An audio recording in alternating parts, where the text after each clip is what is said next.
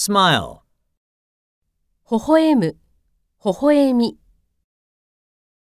Let's smile for the camera. Mr. Endo always talks to us with a smile.